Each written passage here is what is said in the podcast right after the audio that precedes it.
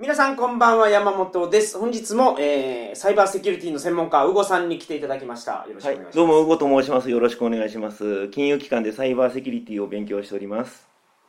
なんか趣味筋トレってことなんですけど。はい。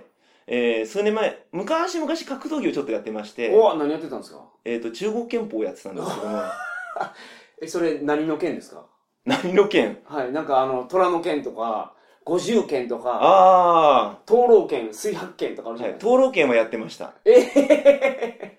イーンってやるんですか、じゃあ。いい、声は出さない、声は出さな いです。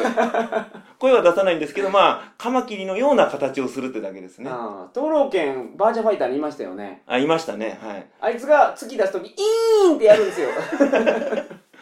あの、バーチャファイターの主人公は七星灯籠拳っていうし流派ですけど も、はいはいはいはい。私がやってたのは 6, 6号灯籠拳ってやつですね。もうちょっと姿勢が高いんですね。七星って七つの星ですかはい。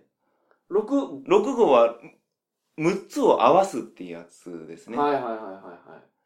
まあ厳密に言うと、陰3号、陽3号っていうのを合わせるおーなるほ考ど。え方らしいんですけども、はいあんまりそこ詳しく聞かないですけど。まあ、カマキリって、昆虫の中でも、なんかすごい武闘派やと思うんですよ。そうですね。っていうのが、もう両手釜なわけでしょ、あいつら。鎌ですね。はい。両手釜ってもうほら、戦いのもうことを意攻識撃しかないですね。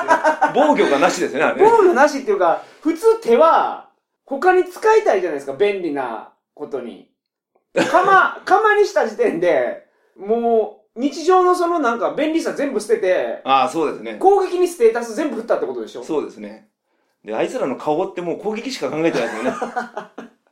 そうです。よく言うけど、そのメスが、オス食べるんでしょ栄養のために。ああ、らしいです交尾終ね。わったら、はい。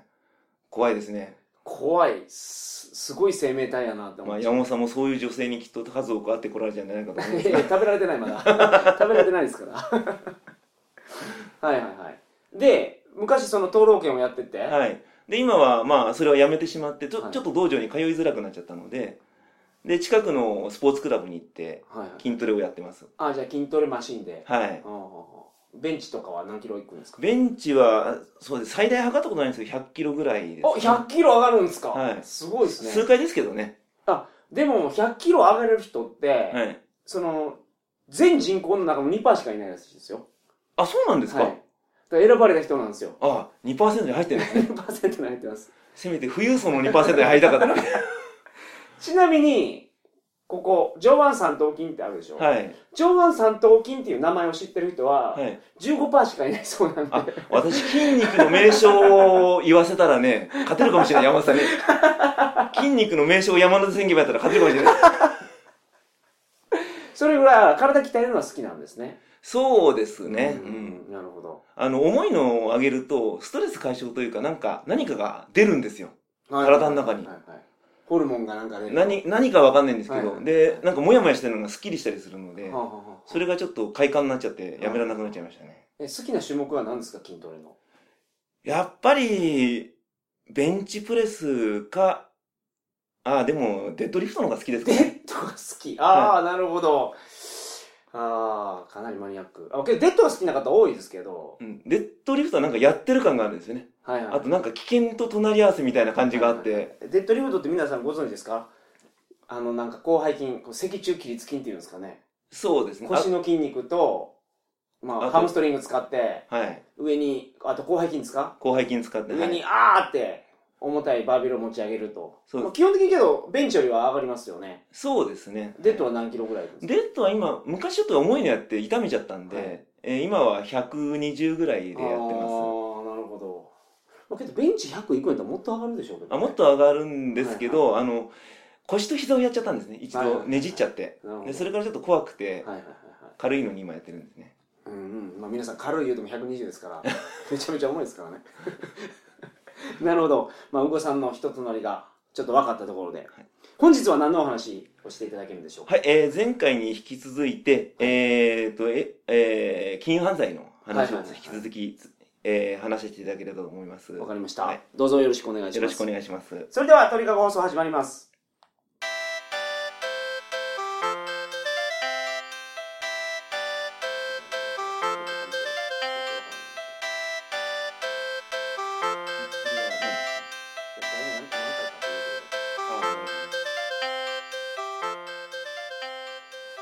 改めましてこんばんは鳥かご放送第474回をお送りします番組に関するお問い合わせは info.tkago.net info.tkago.net までよろしくお願いしますはいじゃあちょっとこれ参考情報なんですけども、はいこれあの多分警視庁が発表してるんで大丈夫だと思うんですが警視庁はいはいえー、と偽造キャッシュカードによるん預金の不正払い戻しはいどれぐらい起こってるかっていう話なんですがえー、っとですね大体、えー前年度の半分で400件以上起こってるって感じですかね前年度の半分っていうのはどういう意味ですあかごめんなさい、えー、と半年分で去年の半年分ということですね去 6, 年かの6ヶ月6ヶ月以内でああなるほどはいだから2016年6ヶ月はいで何件ですかえーっと、偽造キャッシュカードによる不正払い戻し件数が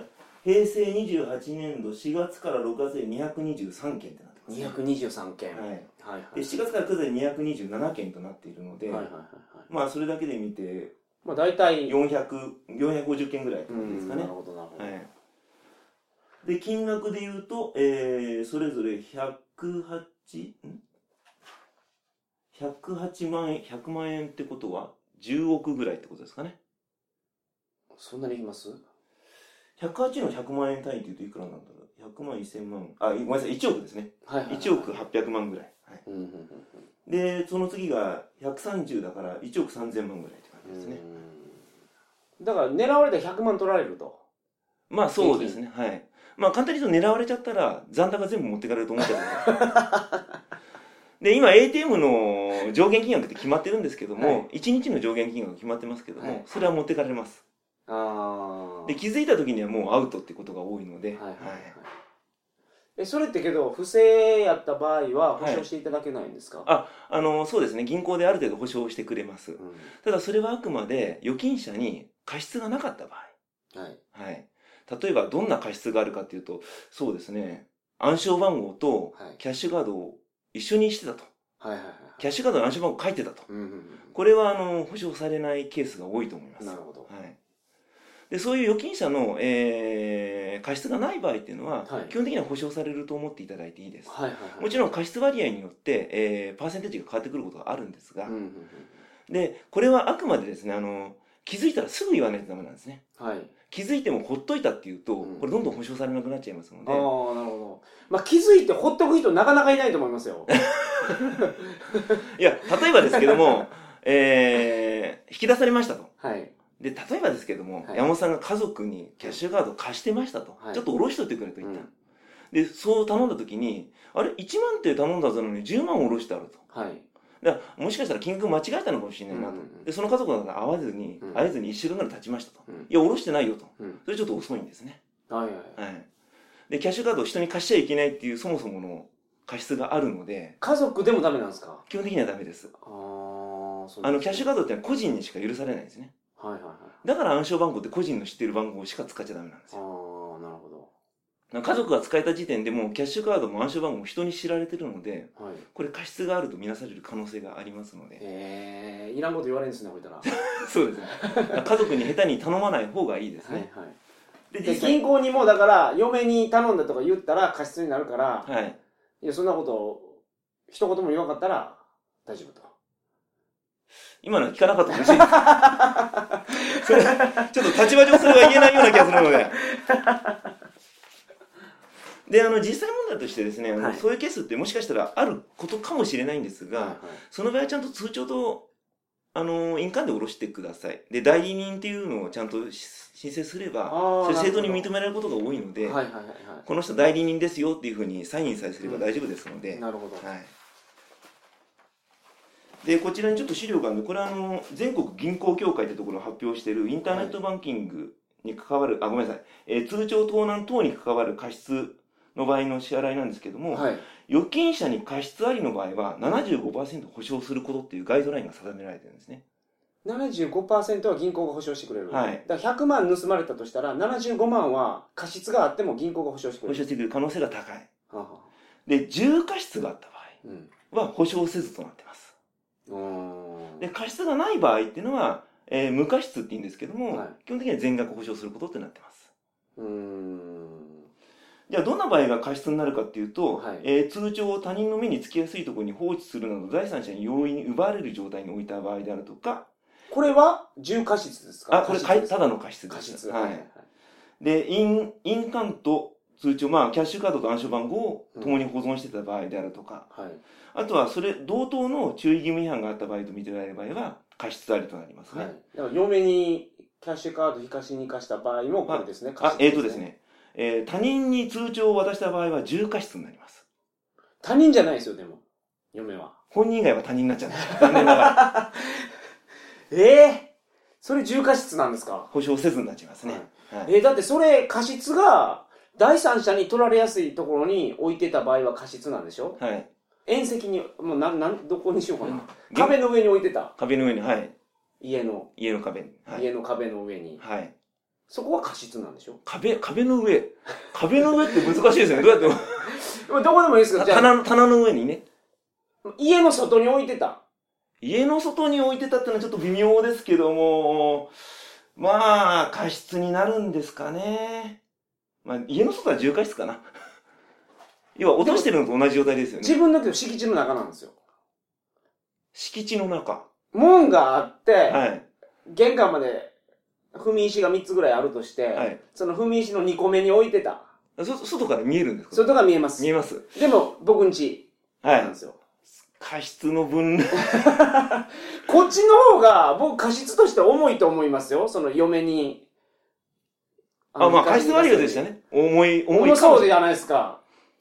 基本的にはほら通帳と印鑑とかキャッシュカードとか暗証番号って本人しか持っちゃいけないことになっているので、基本的に本人が全員他人なんなでるすよほね。ど。で家の中で例えば棚の引き出しに入れてる、まあ、家族全員知ってますよと、はいまあ、そこまではちょっと過失になるかどうか微妙なんですけども、はいまあ、他の人が上がってきて目につくところにあったらこれは過失になっちゃいますよねやっぱりねあーなるほやっぱりこう目のつかないところおいそれと目のつかないところど。うにんうんしまっていただきたいと思いますね。はいそうすれば、まあ、仮にこれが目がつく、それ要因してるでしょうって分かったとしても、まあ75%保証されますし、はいうんうんえ重過失を教えてください。重過失他にどんなのがあはるいんですか、重過失、たえー他人に渡した場合、えー他人に記入済みの、えー、諸手続きを渡した場合、記入済みの諸手続き。例えば、えーっとですね、引き落としの申込書を書いたものを渡したとあーなるほど、か、なるほど。はいはい要は印鑑も全部押したるもの、はいはい。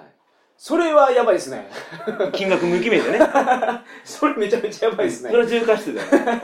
まあ、重過失ってこれちょっと法定義になっちゃうんで、別の方に聞いた方がいいかもしれないんですけども、はい基本的にもう、故意ですと。うん。これどう考えても故意です。でも故意である証拠がないからう、ん重過失ですよって考え方だと思うんですよね。はいはいはいはい。で、ですから渡すってのは故意じゃないですうか。んで、無記名の支払い、払い戻して渡すってもう半分故意ですよね、それははいね、はいはいはい。だからもうそれはその人が下ろしたものとみなしますよっていうことで保証しなくなっちゃうんですねう。なるほど。要はそそこまでいっちゃうと銀行は本当にその人が被害に遭ったのかそれとも被害に遭ったことを偽ってるのか区別がつかないんですよ、はああ、そういうことか。い、ああ、なるほど。ですからそういう場合は保証しませんよはっていうところですね、まあまあ、それはしょうがないですね。はい、そう聞くと。うん。で、えー今ちょっと、えーその全銀協さんのガイドラインが出たのではい。インターネットバンキングの保証うん。これ規定がありませんおうガイドラインがないんですね要は銀行さんにお任せしますよとへえ。判断基準も保証基準も基本的にはお任せしますというのが今のスタンスえじゃあら、しいですじゃあ銀行が例えば10%しか保証しませんって言ったら、はいそういうもんですええただ、はいただですよあそうは言ってもあの、銀行としても何か基準がないと動きづらいんで、はいえー通帳、えーキャッシュカードの基準と同等のものを使うっていうのあがー今のプラクティスですねまあそうでしょうね。担当者はやりにくいですよね。そうですね、こうんの子、まあおっぱい大きいから、うん90%いこうかな、み たいな。うんちょっと可愛いから100%保証しとかないんだなっはいはいはい。ていうのはあると思うので な いですよなるほど。でインターネットの場合は、はいあの過失重過失の判断が非常に難しいはい。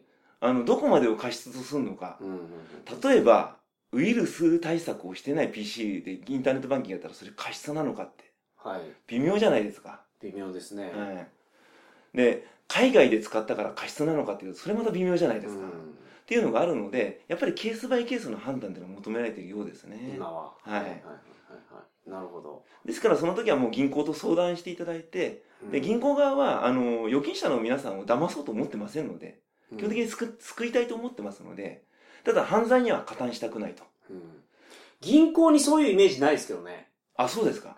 いや、なんか、やっぱり、銀行って、貸し払しっていうんですかああ、はいはい。のイメージがやっぱあるから、はい。なんか、中小企業のお父さんが、泣きながら土下座しても、いや、もう貸せません な。まあ、そういう話もよく聞きますけどね。 だから、銀行ってこういうイメージしかないじゃないですか。ほとんどの人そうやと思いますよ。あ、そうですか。じゃないかな。いや、私の知ってる銀行のイメージというか、私の知ってる銀行員の人は、基本的にもう善意の人しかいないですね。うん。でも、でも、ATM の手数料とか飛ぶじゃない ですか。いそれはいいじゃないです か。やいやいやいや。でだってお金を、だって預かってですよね。それ、そのまま置いてるんやったら手数料取ってもいいですよ。はい。運用とかしてるじゃないですか。してますね。ちょ、してちるょ、でしちょょっと、ちょっとだけしてまちす。ょっとだけでバリバリしちゃってるじゃないですか。いや、ほんのちょっとだよほんのちょっとだよ。運用してる上に、すごい大赤字出たら、国から助けてもらったりするでしょああ、そういうケースもたまに聞きますね。いや、私知らないんですけど、よくね。私ではニ知らないんュでーす。スでやってるから、みんな知ってる。いや、みん聞ないた、知って聞るいたことないですよね。で、そんなにやってんのに手数料を取るのは、はい。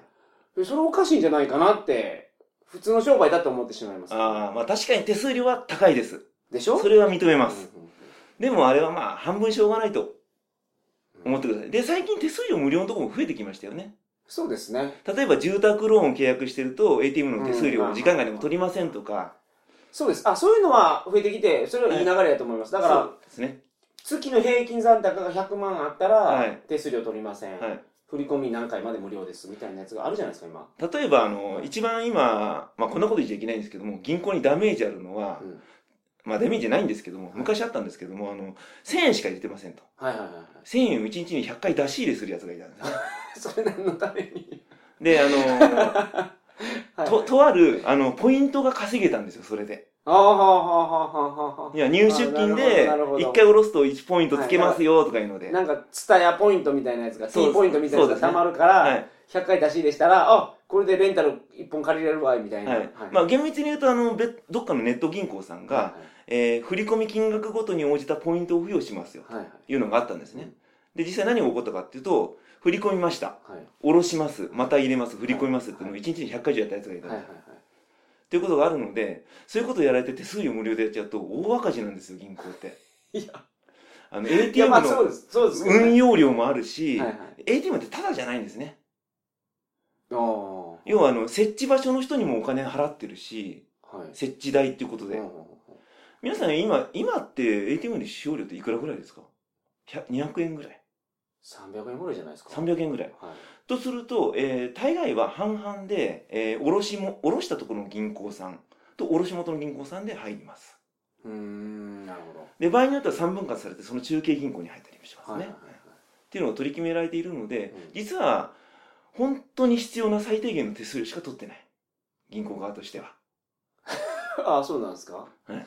ATM 使用料で儲けるなんてこと考えは毛頭ないですねあーそうなんですね。はいうんでむしろたく利子さんで儲けると。そうですねたくさん預けていただいて、はいえーその例えば今利子ってどれぐらいですかね0.010.001ぐらいですか今のマイナス金利とか言ってるぐらいですから、はいまあ利子ほぼないですけどもないんでしょうね。ただあの短期、えーっと金利があるので、まあ、若干日本銀行とかに預ければ若干金利がついてあ今ごめんなさいマイナス金利はつかないんだつかないんですけどはい。もはい。それであの安全に運用したりすると、まあ、若干つくんですねはいそれが唯一の右利きですうんあとは住宅ローンの金利であるとかうんあとは投資信託の運用益であるとかはいはいそんなものありますけどもうんだから銀行は今本当にカツカツでやってますカツカツやとは思いませんけどね、銀行の方は。羽い振やり良さあそうですのけど羽振りいい人は私は知らない のでカツカツの人は知らないので何とも言えないんですがはあはあなるほど。はで、いちょっと話戻しますけども、銀行の人っていうのは基本的には、預金者の皆さん守ろうとします。預金者の財産を守りたいと思ってます。で犯罪から守ろうとしてます。はい。はい。中小企業の会お父さんはもう泣かせるけど、まあ、あの、ローンはちょっと厳しいんですけ ども、ローンじゃなくて、お金預けて一くれる般のお客さんさは守ろうとします。だあかほうほうほうなるほど。ら、振り込み詐欺の被害に遭いそうな人でも真剣になって本当に止めまうんすし、うんうんうん危ないと思ったら電話かけてくるんですよ。はいはい銀行さんがわざわざ。あの、1000円しか預金がなくて、まあ、1000円しか預金がなくてかけてこないかもしれないけど、1万ぐらい 余裕金があったらね、かけてきて、はいちょっとこういう失金があったんですけども、覚えはないですかって、かほうほうほかうってきたことないですかね。僕はないです、あ、そう、私あるんですけども、はい。あの、あ、それ私が確かに下ろしましたと。あ、そうですか、あの、この銀、こ実はこの ATM ちょっと前に犯罪者に狙われたんで、お気をつけくださいみたいなことなるが。ほど。僕けど、クレジットカード会社からかかってきたことありますね。ああ、そうですね、はい。 Kindle ではい。外国の本をなんか10冊ぐらい買ったんですよ。ああ、はいはいはいじゃあ電話かかってきて、はい。はい。使いましたかと。そ使いましたかって、はい本当にあなたですかって、はい。僕ですって言って。じゃあ、あの、解除しておきますって言われましたけど。なるほど、なるほど。はい。で、なんで、まあ、ちょっと今、あいいかにも銀行の人が正しいような言い方をしちゃいましたけども、はい実は銀行って保証料って払ってるんですね。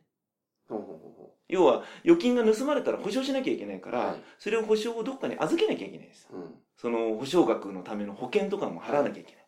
そういうのをできるだけ落としたいので、保証額っていうのはできるだけ少なくしたい。うそうすると保険料って下がりますので。ん。はい。ですので、そんなちょっと裏の意図もあります。うんで、、クレジットカードの話が出たので、その話もちょっとさせていただきますと、はい。なんでクレジットカードそういう電話かけてくると思いますかクレジットカードの方が保証が厚いような気がします、はい。おっしゃる通りですね。はい。銀行よりも。クレジットカードって基本的にはもし不正に使われて本人から不正ですって申告があったらはい。保険でカバーされるんですね。ああ、そうですよね。うんだから3ヶ月以内やったら、ほぼほぼカバーされるでしょ。。そううですね。はい。で、保険でカバーされるってことははいクレジットカード会社は保険料払ってるんですよ。うん、なるほグレードの高いカードだと保険料ってカードし、えー年間カード利用料ど。はい。の中に含まれてるんですけども、ん無料カードとか安いカードっうてん保険料がカード会社が払ってるうか、んすごい少ないんですね。うんそれ例えばす少ない保険料でたくさんの保証させたらたまったもんじゃないのでそうですね。ですからできるだけ早く検知してうん。まあみ金額が少ないうちにはいはいはいはい。防ぐっていうのありますうんうんなるほで前回ちょっと暗証番号の話が出ましたけども、ど。はい。山本さんって暗証番号ってちなみに何をどんな番号を使ってますか僕は数字変えてますね。変えてますはい。例えば最初の番号は何ですかいや、それ絶対言いたくないあで言いす。たくない よかったです言われちゃったらどうしようかなとでその番号って他で使ってないですかね例えばクレジットカードの暗証番号と同じにしてるとか僕はクレジットカードとキャッシュカードは変えてます、あ、変えててます。素晴らしいですね。はい。え、実は変えた方がよくって、はいで、えー、クレジットカードの暗証番号、どっかで打ったことないですかどっかで入れたことないですかインターネットとかお店とかで。クレジットカードを支払うときに売ったことはありますけど、ク打レっジたことありますかクレジットカードは、あります。はい。どこに打ちましたそれ。機械です。あの、それ本物かどうか確認しました。してないですね。それがもし裏に繋がってて、あ暗証番号を表示する機能がついてたらどうしますかおーでもそんなもん本物かどうかって確認できないでしょ。できないですね。やりようがないんですよ。はい。実は海外で、これちょっと前に横行したんですけども、は暗証番号の機械がありますい。うと。ん。で、打ってくださいって言うんですけど、その前にお店の人がカード持って奥行っちゃうんですよ。はいはいはいはい。で、戻ってきてう、んじゃあここに暗証番号打ってくださいって言うと、実はその瞬間にカードスキミングされうんうてん、うん暗証番号もそこに打たれてるってことがあるんですね。これ昔からめちゃめちゃありましたありますよね。海外では結構横行してるんですけど。海外でもあるし、東京でも聞いたことありますけどこねう。東京でもあったって話は聞いた私もちょっとその事件を見たことはないんですけども、でカードって怖いのがスキミングすらする必要ないんですようん。写真で十分えあ、そうなんですかはい。写真で両面撮って、あと暗証番号分かれば、実はインターネットで高額な買い物できちゃうんですね。あー、そういうことか。カード番号と後ろのセキュリティナンバはいー。3桁。 3桁。それがあったらとりあえず使えるんです使えますね。あで、高額なものって暗証番号打たせるとこもたま、未だにあるのかな昔はたくさんあったんですけども、はい暗証番号打たせると、実は暗証番号をか使ったお買い物、クレジットカードの買い物と、暗証番号を打たないお買い物、何が違うと思います大きな違いがあるんです。暗証番号を使っだた買い物と、暗証番号を使わない買い物、店頭で買うかネットで買うかじゃないんですか違いますね。あのー、カあーそドうのか役、店頭でもサインで買えますもんね買いますね。うん実はちょっと皆さんあのカードの約款をぜひね自分の持ってるカードの約款を読んでほしいんですけど100も回なんて捨ててますけどねぜひ読んでくださいあそこに明確に書いてありますはいはい暗証番号を使った買い物は、その種別を問わず本人に支払いの席がありますって書いてあるんですよおおー簡単に言うとなるほ保証しませんってことを言ってるんですね。どはいはいはいはい。暗証番号使わないものは、あの、盗まれた場合は保証を、保険で保証します。面積になりませんとか、そんなこと書いてあったりするんですけども、暗証番号使った場合は、本人に、どんなに高額であろうと、どんなに盗まれたって言おうと、本人に支払いの席がありますって書いてあることがほとんどです。はいはいはいはい。まあ、グレードの高いカードは分かんないですよ。あの、年会費無料のカードとか、そういうことが書いてあることが多いと思います。へえ。ぜひ読んでいただきたい。サインはどうなんですかサインは、あの、暗証番号に含まれないので、はい。えーそこの保険でカバーされる前提ですね。なるほど。サインってあれ、なんか、たまに店によってはフルネームで書いてくださいって言われますけど、はい。僕かなり崩して書いてるんですよ、後ろ。はい。クレジットカードのサインって。はい。あれ、フルネームで書いたら、通らなかったりするんじゃないですかそうおっしゃる通りですね。で、サインの認証の義務って実は店側にあるので、はいお店にあるんですね。はい。で、本当はサインを書いた瞬間に、お店の人は裏返して、同じかなって見比べなきゃいけない。はいはいはいはい。でもし違ったら、そこは支払い拒否、あ、ごめんなさい、買い物を拒否できるんですね。あーで僕が何書いててもいいんですよね。だから、クレジットカードのサインが鳥かご放送って書いててもいいんですよね、僕は。基本的にはいいです。で、その時に、名前じゃなくて鳥かご放送って書か書いて、店側がちゃんとカードと同じかっていうのを確認せないかんってことですよね。そうですね。はい。だから本当は何書いてもいいんですけども、一応あれ保険のサインでもあるので、はい一応本名に近いもの で、かつはい人に知られないよう、容易に知られないようなものを、真似されないようなものを書くのが望ましいとされてますね。でも本名やったら、人に知られますよね。そうですね。ただあの字の癖とかがあるのはであ、はあは例えばあの、そこを、ハンコじゃやっぱまずいんですよね。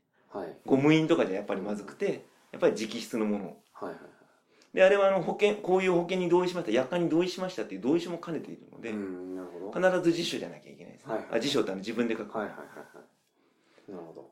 で今キャッシュカードってほぼほぼほぼ IC カードがついてるので、はい。まあ IC カードは偽造がとっても難しいので、うんまあ、まず偽造される心配はないですでも今言ってた話ですと、はいそのカードを挿した端末がはい本物か偽物かなんて分かりようがないじゃないですか、そうですねはいであれは一応指す時はあれ IC カードと暗証番号って一応セットなんですねはいで時期と暗証番号ってセットはちょっと私も聞いたことがなくてそれで多分認証で取れないのかな取れるのか昔は取れたのかもしれないですけどもあのね番号を打つやつははい IC チップが絶対入ってます、そうですよね今でもだから IC チップが入ってないやつは番号打てないです、はい。で、今、カード会社、カード業界が一生懸命進めてるのが、もう今後は IC カードと暗証番号でしか買い物許しませんっていう流れが今あります。あー要は、あまりにもカードの偽造とサインでうん買われちゃって、カード会社の保証がとんでもないことになってるので、はいはい、それをできるだけ防ぎたいということで。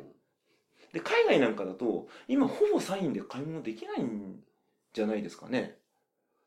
いやそんなことも全然ないです、あ、そんなことで買えますか買えますねサインの方が多いんじゃないかなあそうですかん私、海外行った時に、まあ、行った場所が悪かったのかもしれないですけど、はいはいサインだと受け付けてくれなくて、えー、そんなとこあるんですか、はい。うんで海外では結構もうサインはダメよっていうところがあって、IC カードと暗証番号でかはい買わなきゃいけない僕この前初めてアメックスのとはいブラックカードっていうのを見たんですよあ持ったんですかいや持ってないです持ってないですすごいです IC チップついてなかったですあついてないついてなかったですねあそうなんですねカードもなんかプラスチックのカードじゃないんですよめっちゃ重いんです何でできてるかわかんないですけど金属がなんか入ってましたねああそうなんですうね、んグレードの高いカードっていうのはそれなりの年会費を払ってますし高いでしょうねどんなもんですかアメックスのブラックカードとかになったら30万ぐらいかかるんじゃないですか年会費どれぐらいで私もちょっと知らないん持ったことがないので分かんないんですけども、はいはいはいはいプラチナカードとかで3万とか5万とかよく聞きますけどね年会費それぐらいしますよね、はいはいはいでその上ってことですよねうん、アメックスやったらゴールドでも3万ぐらいかかるんじゃないですかああそうかもしれないですね、うんまあメックスダイナースは高いですからね、そうするとまあ10万20万ぐらいかかっても不思議ではないですよね、うんもしかしたらタダになるのかなそこまでになるといやただはありえないですね、あうあん、絶対年会費は取ってると思います、はいはいはいはいあのステータスなんではいはい持はいってる人にとっては、はあはえー戦車が買えるブラックダイナースっていう噂ですよねあはあはいはいはいはいそんないつか持ちたいですけどね 私は持つのは無理ですね なんでですかまだまだわからないじゃないですかまあそんなことがあるので、はいまあ、暗証番号を打つときはまあ気気をつけてください私は少なくとも外で暗証番号で打ったことないですクレジットカードのええ使ったことないですねクレジットカード使わないんですかじゃあ使いますバリバリ使います全部サインでいくんですか全部サインかキャサインレスのところでしかお買い物しないえじゃあレストランでどうやってお支払いするんですかレストランはサインでうん。暗証番号お願いしますって言われたらどうするああそこはサインでお願いしますってっ言ってて言うんですか、はああ。 なるほど。まあそのうちその手は使えなくなるらしいですけども、はいまあそれまでは頑張ってうん。面倒くさいですよ、店側からするとそれ。め嫌がられてますかね絶対そうやと思います。はあじゃあちょっとこれからごめんなさ いっていう一言付け加えるようにしますい。お店の方すいませんでしたまあけど、それもセキュリティなんですね。そうですねはいやっぱり自分が信用できないところに重要な情報を入れたくないなというのがありましてうん。でも大概のことは信用していいと思うんですけどどこで、じゃあ使うんですか、その、クレジットカードの暗証番号は。使わないですそれなんかセキュリティ意識しすぎて、不便な生活をとってしまってるような気がしますね、あだって使ってないわけじゃないですか。そうですねどっかで使わないと、まあなんか意味ないような気がするな、まあそうですねはいあのー私の中であのめあのー金言としてることがあって、はい。便利イコール危険っていうのがあるんでねああ、なるほ便利って善意の利用者にはどんどん便利になってほしいんですけど。ど、はいはいはいは悪意の利用者にも便利になっちゃってるんい。ですなねるでしょうね。はいはいはそうすると要は犯罪がしやすくなる状況を作っているのい。で、うん便利すぎるのもどうかなと思っていて、うん ちょっと多少人間不便な方がボケ防止にもいいんじゃないか ななるほど。まあ、それはあるでしょうね。うんはい。と思ってまああえて便利すぎるところは自分でも排除してあーあえて不便なとこ取ってやったりはします、なるほど。そこは僕は違います。僕も合理性重視ですから。ああまあそれも一つの考え方ですよね、はだかい。ら私コンビニの ATM って使ったことがないですごあごめんなさい、嘘です。すみません。 使ってますけども、はいはい使ってる時は人のいない状時を見計らって、あー周りに人がいる時は、ちょっと、ちょっと待ったりしますね。はい。え、登録券で。とと登録券で攻撃したら捕まっちゃいますから、ね、 はいはいはいはい。なるほど。で、今ちょっとお話ししましたけども、はい要はあの、山本さんとか、そう便利を追求して合理的に追求されてる。はい。要はそれって狙われやすい環境を作ってるとも言えるんですよね。そうでしょはい。う。はい。で、だからそそこは、最低限のリスクマネジメントっていうのは、僕はクレジットカードとかは保証されると思ってましたから、のはい。ただその約款読んで、その何ですか、番号を打ったやつは、保証しませんって書いてるなんて知らなかったですから、はい。はい。で、大概の人って知らないと思うんですよ。で、知らないと、守りようがないんですよね。うん。でさ、ちょっと前回も言いましたけど、犯罪者の気持ちになっていただきたいのが、はえー、まあ、クレジットカードのことになりますけども、盗んでどうやってお金を山本さんに被害を与えようかい。はい。ということを考えるんですよね。はいじゃあ暗証番号を盗まなきゃいけないとか。うん。で、犯罪者って約款すごい読み込みますから、はいはいはいはカードの仕組みまでよーく勉強してますから、なるまあほどそこまで慣れとは言いませんけども、いはい。はい。ちょっとだけ自分がサインしているものの文章ぐらい読んでいただけると、そのクレジットカード盗まれて暗証番号もどっかで知られて、はい、それを入力して不正になんか買われたとするじゃないですか、はい。それ保証してくれないんですかじゃあえー、約款次第ですが、保証してくれないことの方が多いと思います。ええじゃあ暗証番号もバレてるってことはもう過失が大きすぎるからってことになってしまそうですね。暗証番号は絶対に人に教えないでくださいと。これはキャッシュカードであるとクレジットカードが必ず書いてありますんで。うんで、カードも人に渡さないでくださいって書いてありますので。お店の時人に渡すんですけど、うんまあそれはしょうがないとしてね。うん裏に持っていく店絶対ありますも何がですか んクレジットカードですああ、カード、な、はいそうでだす、ってね。テーブルで会計するところって、もう外国とかほとんどそうですけど、クレジットカードをてっぺんにパタンと閉じて持っていくじゃないですか。そうですね。うんまあでも裏に持ってかれるとどうなるかは、まあ IC カードはコピーされることはまずないんですけども、磁気面はぬ盗まれてるかもしれないですね。うんでもそういえばアメリカでご飯食べに行ってテーブル会計のレストランってほぼほぼサインでしたね。ああ、そうですか。うんまだアメリカ、シンガポールとかってなんか、私この間シンガポール行った時に、はい。サイン拒否されたんですけどね。うおん土産屋さんでしたけど、めんどくさいんじゃないですか、やっぱり。あ、め ちそれは。ょっと嫌な顔されました、確かに。サインでって言ったら。うんはい。で、さっきちょっとおっしゃっていただいた、セキュリティコードってありますよ、3桁の。はい。あれってなんだか知ってます何のために入れてるか、もちろん熟知して入れてると思うんですけど、はい、あれ入れない入れるとまあパスワードの代わりになるんだと思うんですがそれよりも、多分カード番号と、はい。その3桁が整合性取れてなかったらエラーで弾くっていうことをやるために入れてるんやと思います。はい。近いですけども、ちょっと意味合いが違いますね。うん。はい。えっ、と、情報セキュリティの観点で言うと、情報を渡すときは必ずその意味を知れっていうのがあるんですね。大原則ではい。はいだから入れるときはなんで入れさせるのか、うんなんで知りたがるのかってことを、えー認識してから入れていただくと、若干意識が高くなると思います。うん CVJ コードでしたっけ、えー CVV2 ですね。カードベリフィケーションバリュー2、バージョン2ってやつですね。おーで、あれは何かっていうと、あの番号、あそこにしかないんですよ。はい。磁気面にないんです。うん。要はあの印刷物だけなんですね。はい。何かっていうと、スキミング防止なんですよ。あーほうほうほスキミングって磁気を盗みますようね。ほうはい。で、えー磁気を取られたカードって何が起こるかっていうと、券名って真っ白の生カードが、うんに磁気だけ入れられたものが使われることはほとんどなんですよ。はい。だからあの面を写真かなんかで取らないと、あの番号って取られない。要は偽造防止なんですね。はい。で、入れさせる意味は、カードが偽造じゃないですよって皆さんが保証しているようなもんなんですよ。うん。で、カード番号ってのはカード持ってる人しか入れることができない。これが原則ですよね。はい。で、後ろの CVV2 はちゃんとこれ偽造されてないカードですよって皆さん保証してうる。ん。暗証番号を入れるってことは私が本人ですよって保証してる。はいはいはい。偽造されてないカードを使って本人が買い物してたらそれは正当な買い物だから、うん。本人が支払う義務がありますっていうのがロジックです。はい。だから保証がないくて当たり前なんですよ。んでも、普通、今の、実際に運用されてる現場をクレジットカード会社知ってると思いますけど、はい。カード渡すじゃないですか。はい。ウェイトレスに。はい。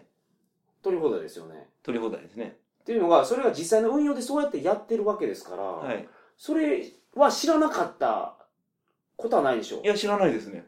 いや、 だとしたらカード会社新設じゃないですね。どう考えてもだって実際の運用それなんですから。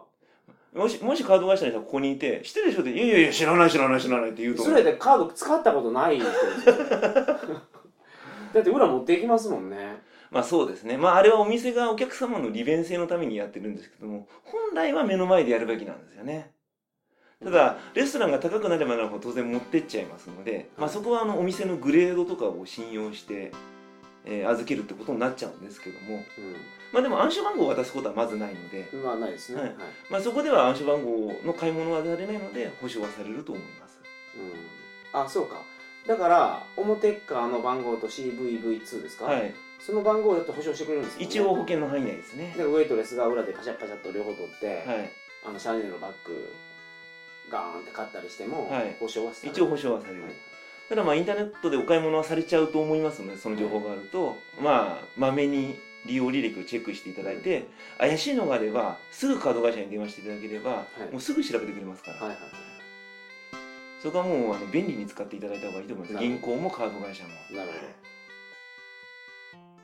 本日はこんな感じですかね。そうですね今日のポイントは何やったんですか何だったんでしょうね、まあ、暗証番号をちゃんと守ってくださいああ、なるほど、はそういうことですね。はいわ、かりましまた。あカードだけ守ってもダメだし暗証番号だけ守ってもダメうん両方守って初めて成立するものだと思っていただければいいかと思いますわかりました。はい非常に勉強になりました。ああよかったですりがとうございます。はいそれでは皆さん、おやすみなさいませ。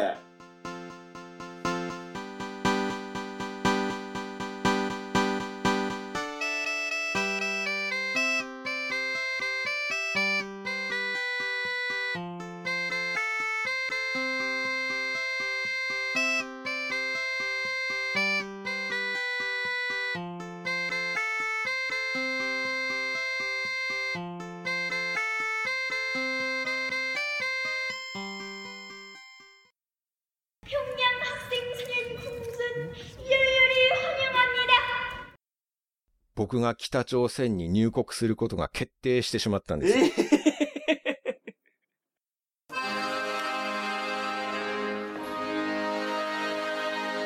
鉄道で国境を越えて平壌まで。おお。この話してる時点でかなりやばいですからね、も う。単身のジョーン・マル・コプス・ムニだ。そんなんよう覚えれますおね。前怒る立場じゃねえだろ。手が震えてきたんですよ。ええこいつなんか隠しとるぞ。処刑された、処刑ですかキム・ヒョンヒさんっていう方、ご存知ですか用意してたんですね。向こうの機嫌が悪くなった時には、これを使おうと。あなたこそ処刑になるべきだ。さくらさん、ホテルで働いてるんですよねあ。なた本当は何者なんですか何よ、このひよっこが。